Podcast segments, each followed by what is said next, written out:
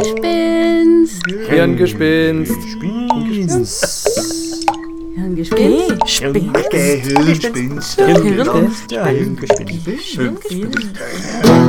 Hirngespinst? Hallo und willkommen zurück bei Hirngespinst. Mein Name ist Nicole Töni, mir gegenüber sitzt Ellie Sporer. Hallo. Gemeinsam sind wir Hirngespinst.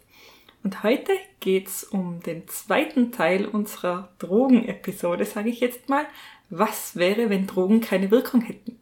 Und wie uns ein aufmerksamer Hörer äh, darauf hingewiesen hat, ist das ziemlich äquivalent zur Frage, was wäre, wenn es keine Drogen geben würde? Denn Drogen haben dem Namen nach bereits eine Wirkung. Wenn sie also nicht wirken würden, wären es keine Drogen, folglich, na egal. Auf jeden Fall, was wäre, wenn Drogen keine Wirkung hätten? Äquivalent zu, was wäre, wenn es sie nicht geben würde?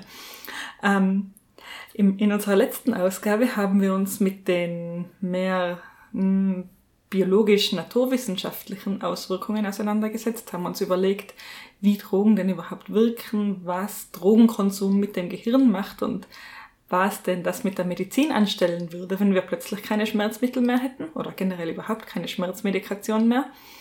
Ähm, und in dieser Ausgabe wird es etwas mehr hm, sozialwissenschaftlicher, politischer, mehr Richtung, ja, was passiert denn mit unserer Gesellschaft, wenn, wenn Drogen keine Wirkung hätten? Und in diesem Sinne werde ich diese Frage gleich Richtung Ellie werfen. Was wäre, wenn Drogen keine Wirkung hätten? Im Prinzip ähm, werden Drogen ähm, von der Politik äh, ganz oft ähm, verwendet, um eine bestimmte Macht zu demonstrieren. Dazu, da komme ich gleich zu Beispielen.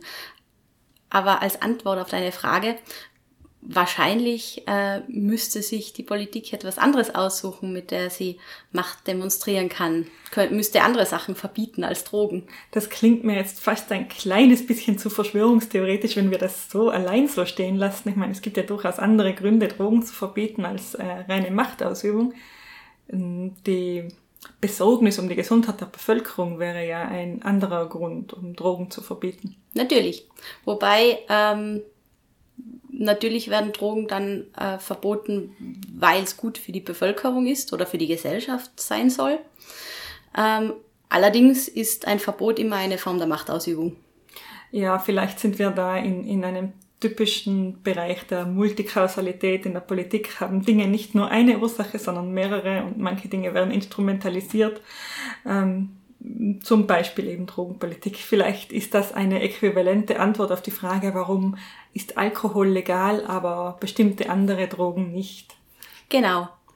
Und äh, zu dem Thema, warum bestimmte Drogen legal sind und andere nicht, ähm, habe ich ein bisschen recherchiert und bin da auf das, äh, ich glaube, recht bekannte Beispiel gekommen, ähm, wie es eigentlich dazu gekommen ist, dass äh, Cannabis verboten wurde. Uh, spannend. Erzähl mal. Ähm, das geht zurück in die 1930er Jahre in den USA. Damals war zuerst ja die Alkoholprohibition. Da war Alkohol verboten. Da hat es einen riesen Beamtenapparat gegeben, der dafür zuständig war, eben zu schauen, dass die Leute keinen Alkohol trinken, den nicht heimlich verkaufen etc. Und 1933, glaube ich, war das, ist das dann aufgehoben worden. Und es gab ganz viele Beamte, die dann nichts mehr zu tun hatten. Also Cannabisverbot als Arbeitsbeschaffung?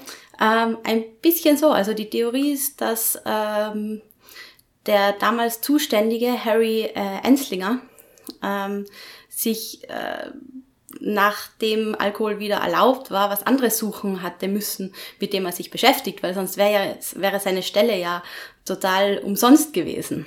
War er Minister oder in welcher Position? Er war, war in einer ähm, bestimmten Stelle, die früher beim, lustigerweise beim Finanzministerium angesiedelt war, die eben für die Bekämpfung, also gegen, gegen Drogen, äh, hm, wie kann man das formulieren, für die Bekämpfung gegen Drogen zuständig war.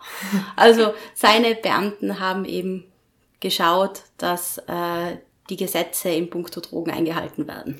Also eine eigene Drogenpolizei, die er da geleitet hat. Mhm. Genau, sowas in der Art.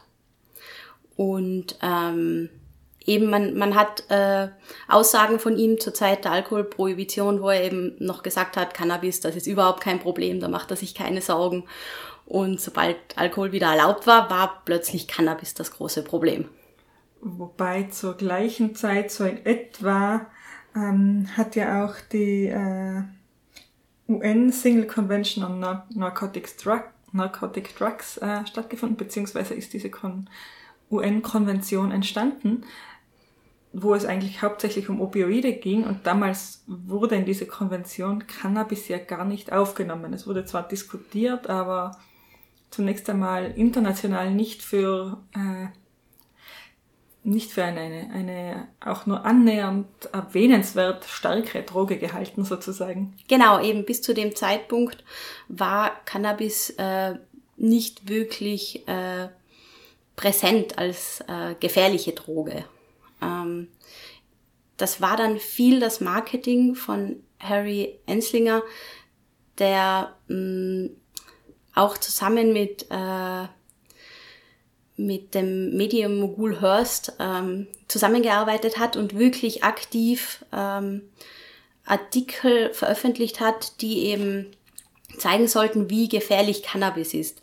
Er hat eine Sammlung von 200 Geschichten zusammengestellt, die eben zeigen sollten, dass ähm, Cannabis zu was war alles dabei? Ich glaube, dass man verrückt davon wird, dass man äh, aggressiv wird, dass ähm, äh, es ging in den Geschichten auch sehr viel darum, dass bestimmte Bevölkerungsgruppen, sprich äh, in seinem Fall Schwarze und Latinos, ähm, die damals anscheinend dafür bekannt waren, dass sie viel Cannabis rauchen, ist natürlich auch eine recht äh, einseitige Sache, das so darzustellen. Auf jeden Fall, dass diese Menschen dann äh, davon so beeinflusst werden, dass sie äh, weiße Frauen vergewaltigen. Also so richtig Propaganda-Stories. Und wo hat er die Geschichten hergenommen? Das klingt jetzt mehr so nach frisch aus dem Märchenbuch. Ja, eben, das ist nicht ganz so klar. Also er hat sie schon aus Polizeiakten. Allerdings hat jemand das einmal nachgeprüft und äh, in den Polizeiakten kann man überhaupt nicht herauslesen, dass Cannabis irgendwie der Grund für die Taten war. Er hat einfach nur Geschichten genommen, wo ähm, Leute anderer Bevölkerungsgruppen weiße Frauen vergewaltigt haben und hat dann behauptet, das Cannabis war schuld, weil jeder von denen Cannabis raucht, so ungefähr. Also passt so ziemlich perfekt in den Zeitgeist der 1930er. Mhm. Rassistisch und äh, ja, Genau, er hat sich, also in einem Artikel, den ich gele gelesen habe, ist das ungefähr so dargestellt worden, dass damals eben äh, Latinos und Schwarze prinzipiell bei der Polizei nicht sonderlich angesehen waren und das sozusagen nachher ein, ein Bonus war, dass er nicht nur eben Cannabis dann verbieten kann, sondern auch noch gleichzeitig ähm, diese Bevölkerungsgruppen da äh, schlecht darstellen. Okay, er hat also einen Nexus äh, begründet irgendwie zwischen Cannabis, Kriminalität und äh, Angehöriger einer Minderheit. Mhm. Genau. Und er ist damit durchgekommen offensichtlich, denn sonst mhm. wäre Cannabis jetzt nicht verboten. Ja, genau. Also ist, das, das Ganze ist noch äh, weitergegangen. Er war ja nicht allein in dem Kampf gegen Cannabis, sondern er hat dann noch ähm, recht bekannte und auch äh, finanzkräftige Mitstreiter gehabt. Eben einmal den äh, Herrn Hurst mit seinem Medienimperium, der das Ganze medial vermarktet hat. Aber im Hintergrund war auch noch äh, die Pharmafirma Dupont.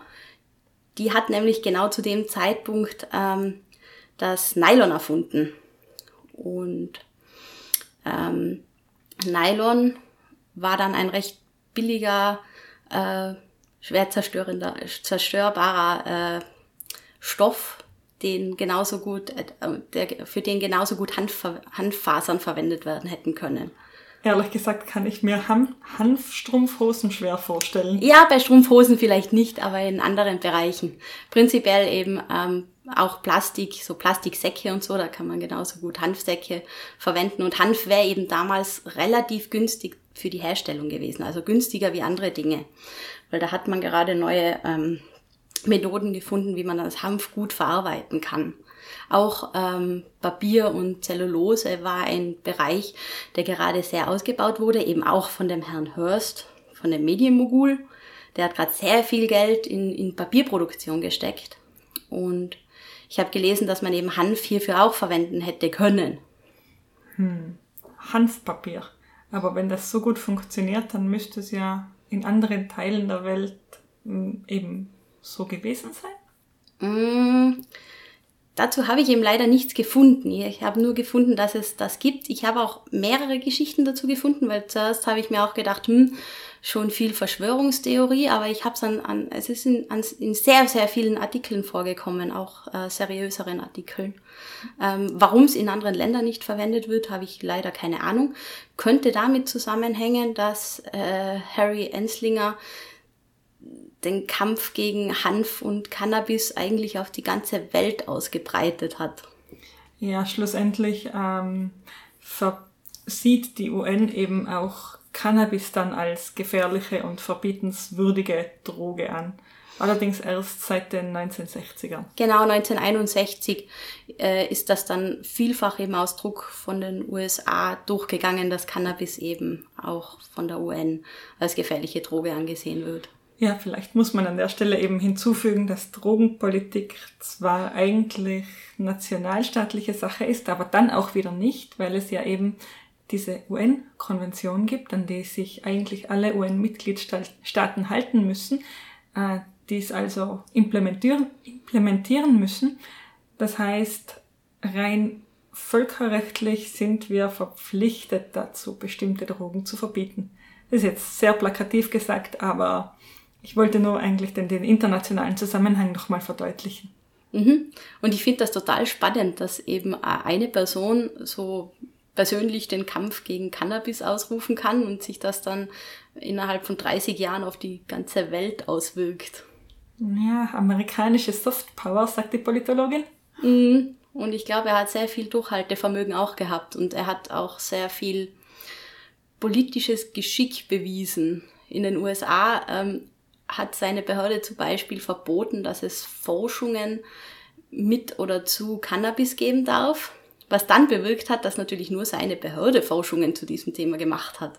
Ah, und dann beißt sich die Katze in den Schwanz, dann kann er Forschung in, den, in Auftrag geben, die natürlich genau seine Behauptungen stützt und wäre nicht. Genau, genau, so in die Richtung ist es gelaufen. Und dadurch hat es natürlich ganz viele ähm, zweifelhafte Forschungsergebnisse gegeben, mit denen er dann natürlich auch bei der UN äh, aufmarschieren hat können und sagen, hey, das alles passiert durch Cannabis. Also Drogen als, als Machtinstrument oder das Verbieten von bestimmten Substanzen als, als Machtinstrument. Was die Geschichte äh, vor allem zeigt, ist eigentlich, ähm, wie, wie zufällig es dazu gekommen ist, dass äh, Cannabis weltweit so einen schlechten Ruf bekommen hat und überall verboten wurde. Ich finde es ohnehin spannend, viel in unserer Drogenpolitik ist eben sehr politisch und sehr, hm, nicht unbedingt zufällig, aber doch von anderen äh, Wirkmechanismen geleitet als dem reinen Gedanken, dass die Bevölkerung möglichst keinen Schaden erleiden soll. Genau, das hatten wir in der letzten Folge schon mit, äh, mit äh, Tabak und Alkohol zum Beispiel. Ja, eben darauf wollte ich jetzt nochmal kurz hinaus. Also es gibt äh, eine oder mehrere wunderbare Studien zum Thema. Speziell gibt es einen britischen äh, Psychiater namens David Nutt, der eben acht Regierungsberichte zum Thema Drogen verfasst hat. Ähm, und auch eine extrem berühmte Grafik von ihm, in dem er den physischen Schaden einer Droge gegenüber dem Abhängigkeitspotenzial darstellt für eine Person. Ähm, und in dieser Grafik ist wenig überraschend Heroin ganz oben. Das heißt, Heroin ist mit großem Abstand die gefährlichste Droge, sowohl für den psychischen Schaden und physischen Schaden natürlich, als auch fürs Abhängigkeitspotenzial. Dann kommt Kokain, Barbiturate aber dann, dann wird's interessant. Ähm, wenn man David Nutt glaubt und immerhin ist es nah, naheliegend, das bis zu einem gewissen, Grad zu tun. Schließlich ist der Herr Wissenschaftler und das ein recht renommierter, scheint das Thema recht äh, ausgiebig untersucht zu haben. Ähm, dann, nach diesen drei Substanzen, kommt ziemlich schnell Alkohol, Tabak. Gemeinsam mit Dingen wie Methadon oder Amphetamine, Ketamin, Benzodiazepine und die Substanzen, die dann deutlich ähm, harmloser sind, wenn ich das mal so formulieren darf, das sind dann Dinge wie Cannabis, LSD, Ecstasy, auch Anabolika äh, und so weiter. Das heißt, wir machen einen sehr, sehr willkürlichen Schnitt hier, welche, welche Drogen wir verbieten und welche wir zulassen.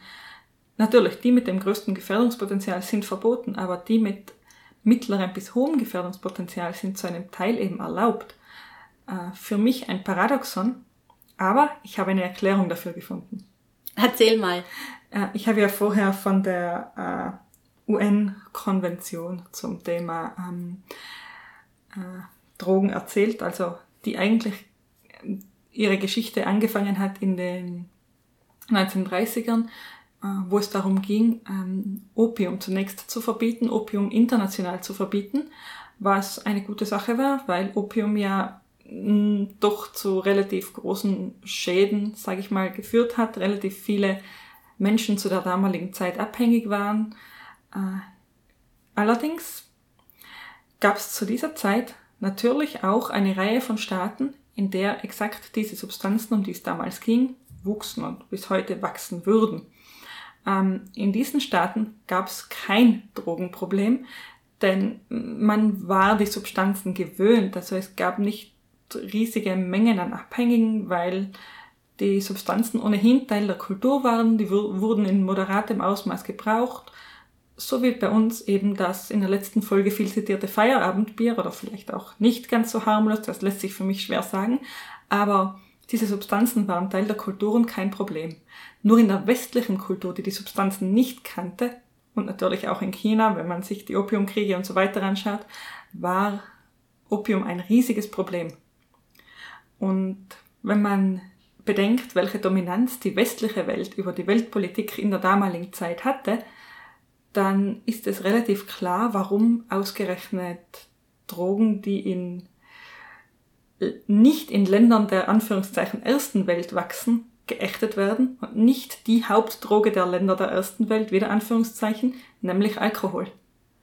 Ich hoffe, das war jetzt nicht zu kompliziert, aber worauf ich raus wollte, nachdem Alkohol in Europa und den USA einfach die bekannteste Droge ist, die einen kulturellen Kontext hat, die wir schon kennen, die wir mögen, ist es aufgrund des Gefährdungspotenzials zwar, wäre es zwar logisch, diese Droge zu verbieten, aber weil wir sie kennen und mögen und weil sie eh schon immer da war, wird sie nicht verboten.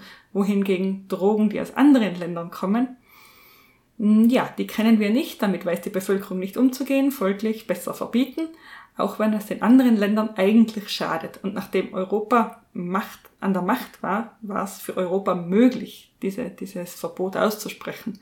Oder nicht Europa, sondern die westliche Welt, also USA jetzt eingeschlossen. Aber vielleicht noch einmal, um kurz auf, auf unser Was wäre wenn zurückzukommen. Ähm, ich habe ja am Anfang gesagt, dass eben ähm, Verbote, auch Verbote von Drogen oft äh, zur Machtausübung verwendet werden. Ähm, was wäre also, wenn der Staat zum Beispiel nicht das Verbot von Drogen als äh, Machtmittel verwenden könnte? Was, was würde die Politik machen? Ähm, wenn man negativ denkt, irgendwelche anderen Sachen verbieten. Aber ich habe mir gedacht, vielleicht könnte man sozusagen, um sich ähm, der Bevölkerung positiv darzustellen, ähm, dafür äh, irgendwelche Dinge propagieren, die, die, die sich positiv auswirken. Also weniger negative Machtausübung über Verbote, sondern mehr, mehr positive Themen. Das klingt sogar wahrscheinlich, denn wenn es keine Drogen gibt oder Drogen nicht wirken würden, dann wären sämtliche Leute zu sämtlichen Zeitpunkten ihres Lebens bei klarem Verstand. Man hätte einfach mehr Zeit, hoffentlich oder auch nicht, um über Politik nachzudenken. Also diese Brot- und Spiele-Geschichte, dieses Ablenken von, von Menschen durch Drogenkonsum, dieses sich selber ablenken von den herrschenden Verhältnissen, dieses, die Verhältnisse erträglich machen, indem man sie für einen Moment vergisst, das gäbe es dann ja nicht.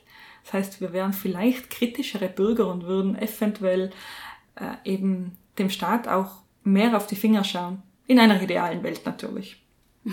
Immer in einer idealen Welt.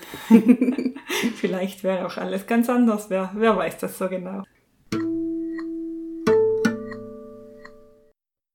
Jedenfalls, wenn Drogen nicht wirken würden, dann gäbe es auch diesen ganzen Bereich der Drogenkriminalität nicht, und zwar in, im Sinne von der gesamte War on Drugs hätte nie stattgefunden. Und das wiederum hätte eine extreme Auswirkung auf Staaten und die Stabilität von Staaten. Ich weiß nicht, ob du die Serie Narcos gesehen hast. Nein, leider nicht. Na, jedenfalls geht's da, ohne zu spoilern, es ist nämlich historisch tatsächlich so gewesen und ist nach wie vor so, dass Kolumbien ein ziemlicher oder ein sehr großes äh, Herstellungsland für Drogen ist und der die Exportwege von Kolumbien in die USA jetzt nicht unbedingt sehr weit sind. Deswegen äh, viele der in den USA konsumierten Drogen aus Kolumbien kommen.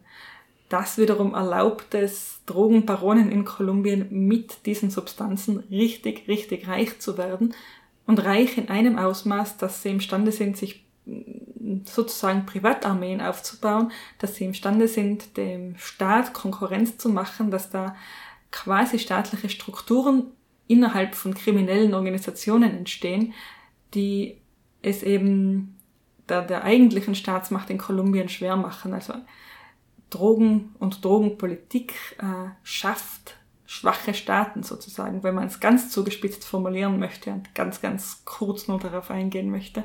Ich habe da auch noch was äh, ziemlich Spannendes dazu gelesen, wieso überhaupt so, so wenige ähm, Drogen äh, überhaupt diese Macht haben können. Das war sehr spannend. Ähm, das kommt daher, dass die USA sich auch in Kolumbien und in äh, Mexiko ähm, eingemischt haben in die äh, Drogenpolitik. Und ähm, dort, in Mexiko zumindest habe ich gelesen, wurden dann äh, sozusagen kleine Drogenbauern, ähm, der ihre Felder wurden dem Boden gleich gemacht.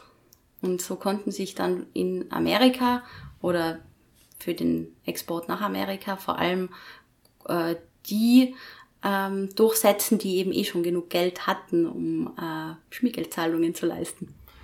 Oder eben ganz banal ein, ein Markt, der im Verborgenen stattfindet, der also nicht staatlich reguliert ist, der ohnehin illegal ist, der ist offen für sämtliche weiteren Illegalitäten.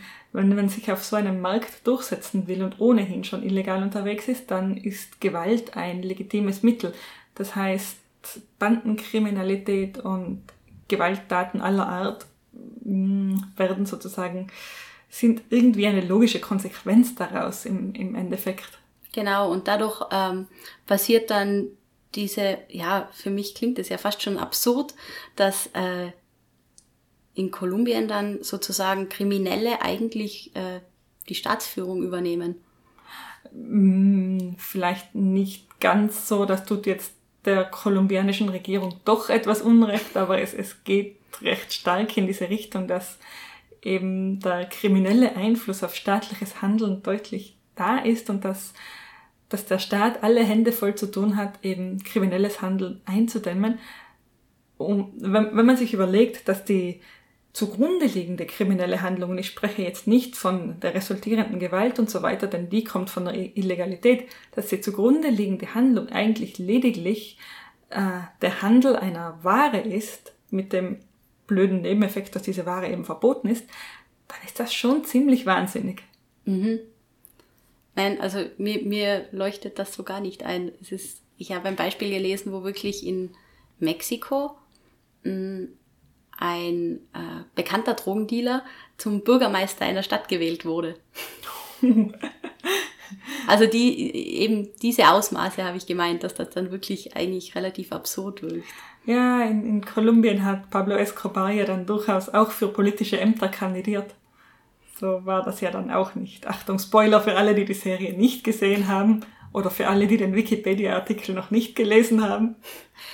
Aber eben, ähm, dadurch, dass halt äh, Drogenbosse dort so großen Einfluss haben, da könnte man sich jetzt auch wieder fragen, was wäre denn, wenn eben Drogen nicht wirken würden? Wie würde es dann dort aussehen? Wer hätte jetzt die Macht? Ja, in, in, den, in diesen Fällen reicht es schon, sich zu fragen, was wäre, wenn Drogen nicht verboten werden, wären. Meiner Meinung nach ist das schon völlig ausreichend. Ja, das auf jeden Fall. Also die Kriminalisierung ist sicher der, der, der größte Bereich, der hier Probleme schafft.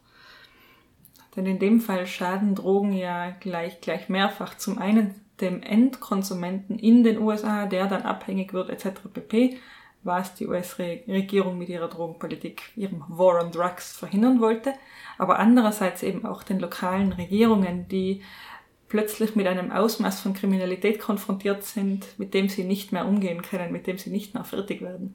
Genau, das ist ja eines der großen Probleme in den USA, wieso äh, die ganzen äh, Gefängnisse aus allen Nähten platzen. Drogendelikte meinst du? Ja, zu einem großen Teil.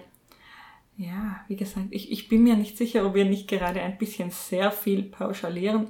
Ich denke, das tun wir. Aber andererseits, wenn Drogenkonsum nicht kriminalisiert wäre, oder wenn man Drogen einfach nicht konsumieren würde, weil sie eh keine Wirkung hätten, dann gäbe es auch weniger Kriminalität. Eben, das stimmt auf jeden Fall. Oder es gäbe andere Kriminalität. Ich meine, wenn wir auf das zurückgehen, was wir uns vorher überlegt haben, wir setzen sämtliche Zeit, sämtliche Zeit unseres Lebens, unser waches Bewusstsein ein, um sinnvolle Dinge zu tun. Vielleicht würde dann kriminelle Energie mehr in sage ich mal, intelligente statt gewalttätige Kriminalität fließen. Vielleicht gäbe es mehr Wirtschaftskriminalität. Ja, es würde auf jeden Fall andere Bereiche geben, in, in die diese äh, Energien fließen, weil ich glaube nicht, dass Kriminalität dann weg wäre. Ja, bestimmt nicht. Hoffentlich wären viele Gewalttaten etwas weniger, zumindest solche, die im Affekt ausgeübt werden, solche alkoholinduzierten Gewalttaten in unseren Breiten zum Beispiel. Genau, Alkohol ist da sicher eines der größten Probleme. Genau, aber ich weiß es nicht. Glaubst du, dass es generell weniger Gewalttaten gäbe oder? Das kann ich nicht genau sagen. Wenn man so die Zeitung liest, hat man schon das Gefühl, dass Alkohol in dem Bereich ein großes Problem ist, aber ich habe da überhaupt keine äh, Statistiken dazu gelesen. Ja, ich meine, die ganze, die ganze Bandenkriminalität ist ja dann die, die andere Seite der Medaille. Aber wenn wir wieder auf das zurückkommen, was wir, was wir in der letzten Folge besprochen haben, auf diese Soldaten unter Drogen, ich weiß nicht, erinnerst du dich? Mhm. Dann könnte man sich überlegen, dass es vielleicht ohne Drogeneinfluss wirklich sehr viel schwieriger ist, tatsächlich auch äh, starke Gewalt gegenüber einem anderen Menschen auszuüben, dass es da vielleicht mehr Hemmschwelle gibt und dass man diese erst überwinden muss durch Drogeneinfluss. Mhm, das stimmt. In diesem Fall werden sie ja auch aktiv dafür eingesetzt, dass man ähm, ganz böse gesagt leichter Menschen töten kann. Ja, vielleicht wäre auch Bandenkriminalität etwas friedlicher, wenn, wenn man die Leute nicht unter Drogen setzen könnte.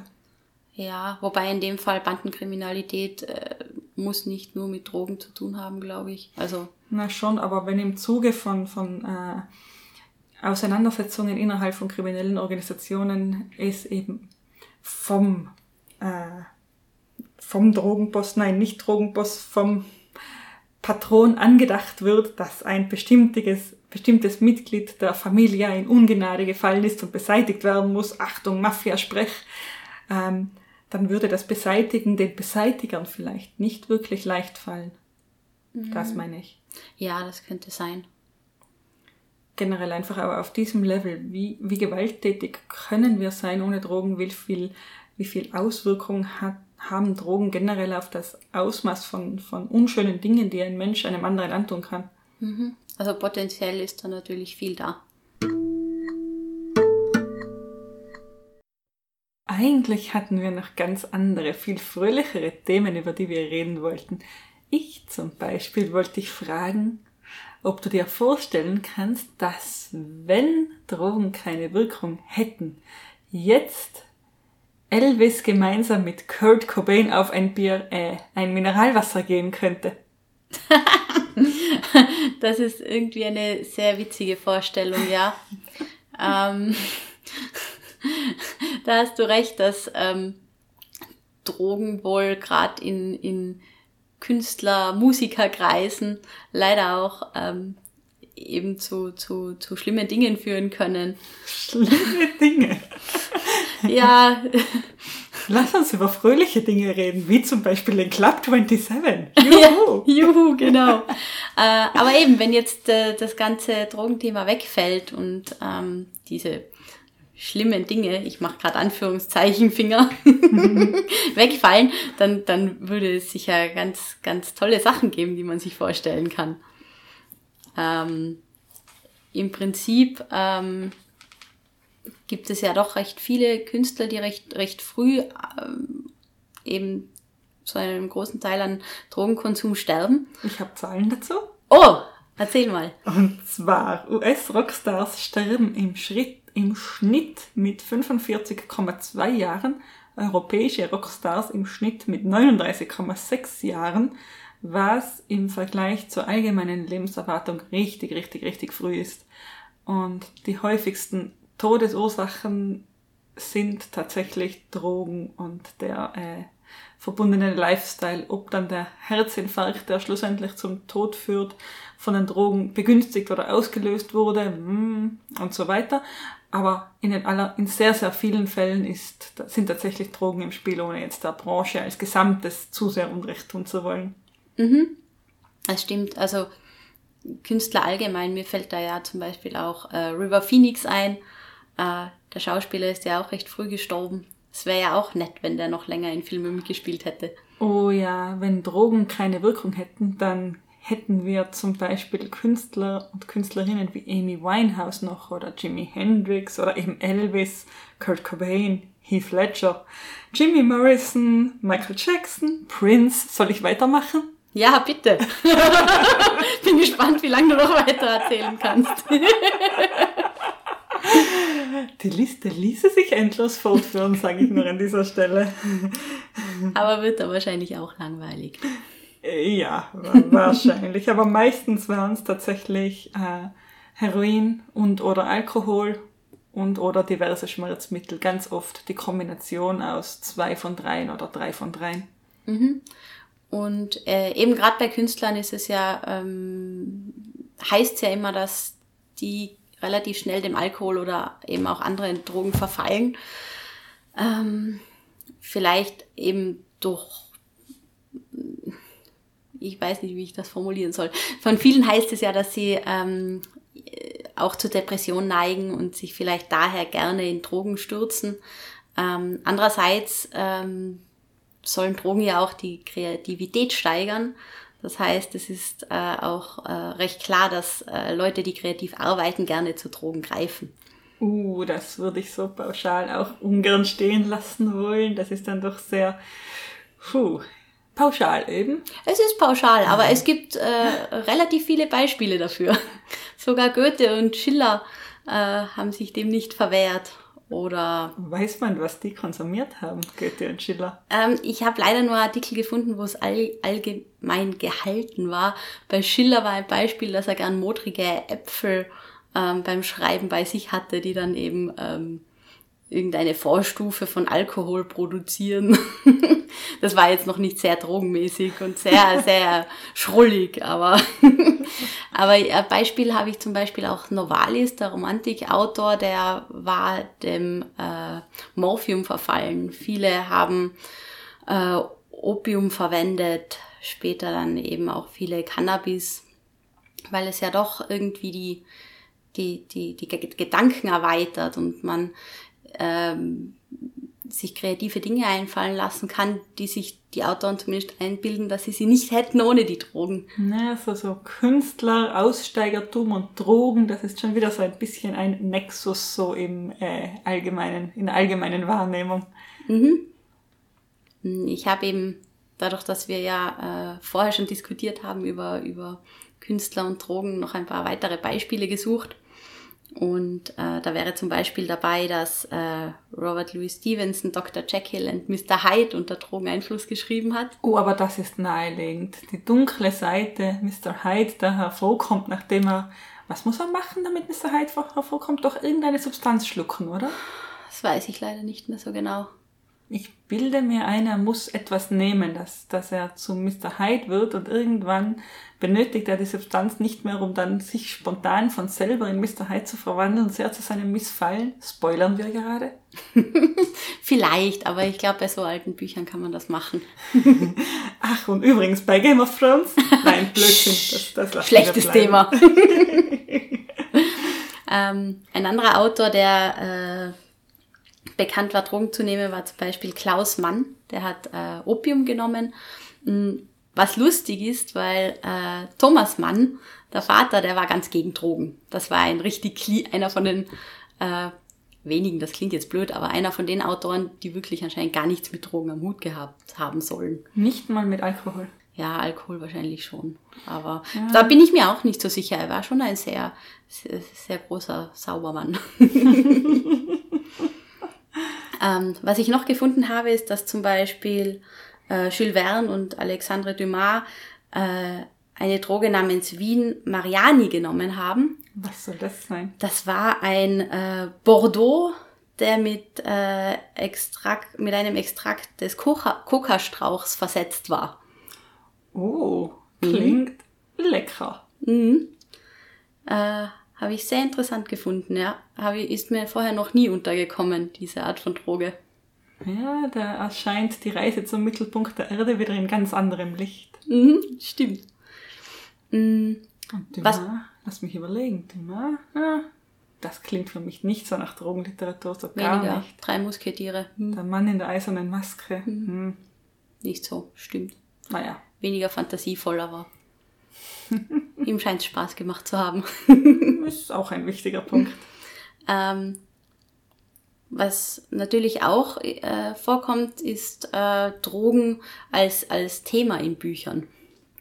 Also handlungsvorantreibend meinst du? Genau, also dass, dass, dass Drogen auf jeden Fall the thematisiert werden. Da ist mir ein Thema eingefallen, äh, das ich persönlich literaturwissenschaftlich sehr spannend finde, nämlich das äh, unzuverlässige Erzählen. Das ist ähm, eine Form der Erzählung. Äh, meist ist es ein Ich-Erzähler im Buch, der äh, die Geschichte komplett aus seiner Sicht erzählt. Und unzuverlässig nennt man ihn dann, wenn man eben ähm, herauslesen kann, dass er ähm, absichtlich oder unabsichtlich äh, die Unwahrheit erzählt, während er die Geschichte erzählt aus seiner Sicht. Das kann eben einerseits sein, dass der Erzähler mh, hm, geisteskrank ist, dass er ein Verbrecher ist und sich besser darstellen will oder seine Verbrechen verduschen will während der Geschichte. Oder eben eine andere Variante ist, dass der Erzähler Drogen nimmt. Hm, Beispiele dafür wären zum Beispiel ähm, Faserland von Christian Kracht oder American Psycho von Brad Easton Ellis da wird wirklich erwähnt, also da erwähnen die Erzähler selber, dass sie äh, Drogen nehmen und erzählen dann aber die Geschichte weiter. Und ab dem Zeitpunkt, wo man weiß, sie haben Drogen genommen, können sie ja nicht mehr so genau sagen, wie die Handlung weitergegangen ist, weil sie ja beeinflusst sind von den Drogen. Es gibt also ein eigenes Liter Literaturgenre, das sich mit Menschen auf Drogen oder anderen Unzuverlässigkeiten beschäftigt. Mhm. Genau, also das kann man literaturwissenschaftlich analysieren. Das zumindest würde dann auf jeden Fall wegfallen. Also zusammenfassend, wir haben eine Reihe von Künstlern, die noch leben würden und vielleicht noch sehr produktiv wären, aber wer weiß, welche Art von, von Kunst die dann produzieren würden. Und dann hätten wir eine ganze Reihe von Künstlern, die äh, vielleicht Probleme hätten, überhaupt irgendwas auf Papier zu bringen, ohne Mhm. Das würde mich wirklich interessieren, ohne Drogen, wie viel äh, Literatur es dann geben würde, ob manche Autoren zum Beispiel gar keine Autoren geworden wären, weil sie, ähm, keine Ahnung, bei der Angst vom weißen Blatt aufgehört hätten oder ob, ob sie wirklich ganz andere Literatur geschrieben hätten. Vielleicht wären auch genau die gleichen Bücher rausgekommen, wer weiß. Weißt du, wenn ich mir vorstelle, Tag für Tag sich niederzusetzen, allein im stillen Kämmerchen vor besagtem weißen Blatt, dann ist das etwas, das sich in meinem Kopf überhaupt nicht mit Drogen verträgt. Das ist eine Diszipliniertheit, eine Nüchternheit, muss man sagen. Die muss man erstmal aufbringen. Ja, es ist, es gibt sicher viele Autoren, die das sehr diszipliniert machen. Es gibt auch sicher viele, die Drogen verwenden und das trotzdem diszipliniert machen. Aber eben, es geht äh, beim Thema Drogen und, und Autoren meist weniger um die Disziplin, sondern mehr um die, um die äh, kreative Öffnung des Geistes. Die Inspiration. Genau. Wo könnte denn die herfliegen, wenn nicht aus diversen Substanzen? Eben, und ich bin mir da nicht sicher, ob, ob, ob die Menschen das nicht prinzipiell in sich tragen und ob sie das nicht trotzdem aus sich rauskitzeln könnten, auch ohne Drogen. Ach, ich glaube, dass das Drogen ja auch nichts so weltbewegendes an einem oder in einem verändern können, dass man plötzlich Gedanken hat, die man sonst nie haben könnte. Das ist für mich einfach nicht vorstellbar. Wo sollen die Gedanken denn herfliegen? Sie machen, sie machen, die Drogen machen halt lockerer und dann ähm, arbeitet man vielleicht nicht ganz so verkrampft. Ja, vielleicht assoziiert man eigentlich einfach nur Dinge, die man sonst nicht assoziieren würde. Vielleicht schafft man es auch einfach nur, sich in einen bestimmten Geisteszustand zu versetzen, indem man eben diese Entspannung hat und die Inspiration dann äh, einem zufliegt. Ich weiß es nicht. Und dass man dann in den Flow kommt. Uh, der berühmte Flow. Wobei. Vielleicht würden, wenn ich auf die letzte Folge noch einmal zurückkommen darf, vielleicht würden dann alle Autoren Marathonläufer werden. Oh, das ist das Runners High, natürlich. ich glaube nicht. Also, ich glaube, wenn man nach einem Marathon mit schmerzenden Füßen und grinsendem Gesicht sich tatsächlich vor ein weißes Blatt Papier setzt, anstatt in den Biergarten zum Mineralwasser, dann muss man schon ziemlich, ziemlich noch viel disziplinierter sein, als ich mir das jetzt gerade vorstellen kann. Das auf jeden Fall, aber es wäre sehr heroisch. Oh ja, dann wären unsere Künstler entweder langweilig oder Helden. genau.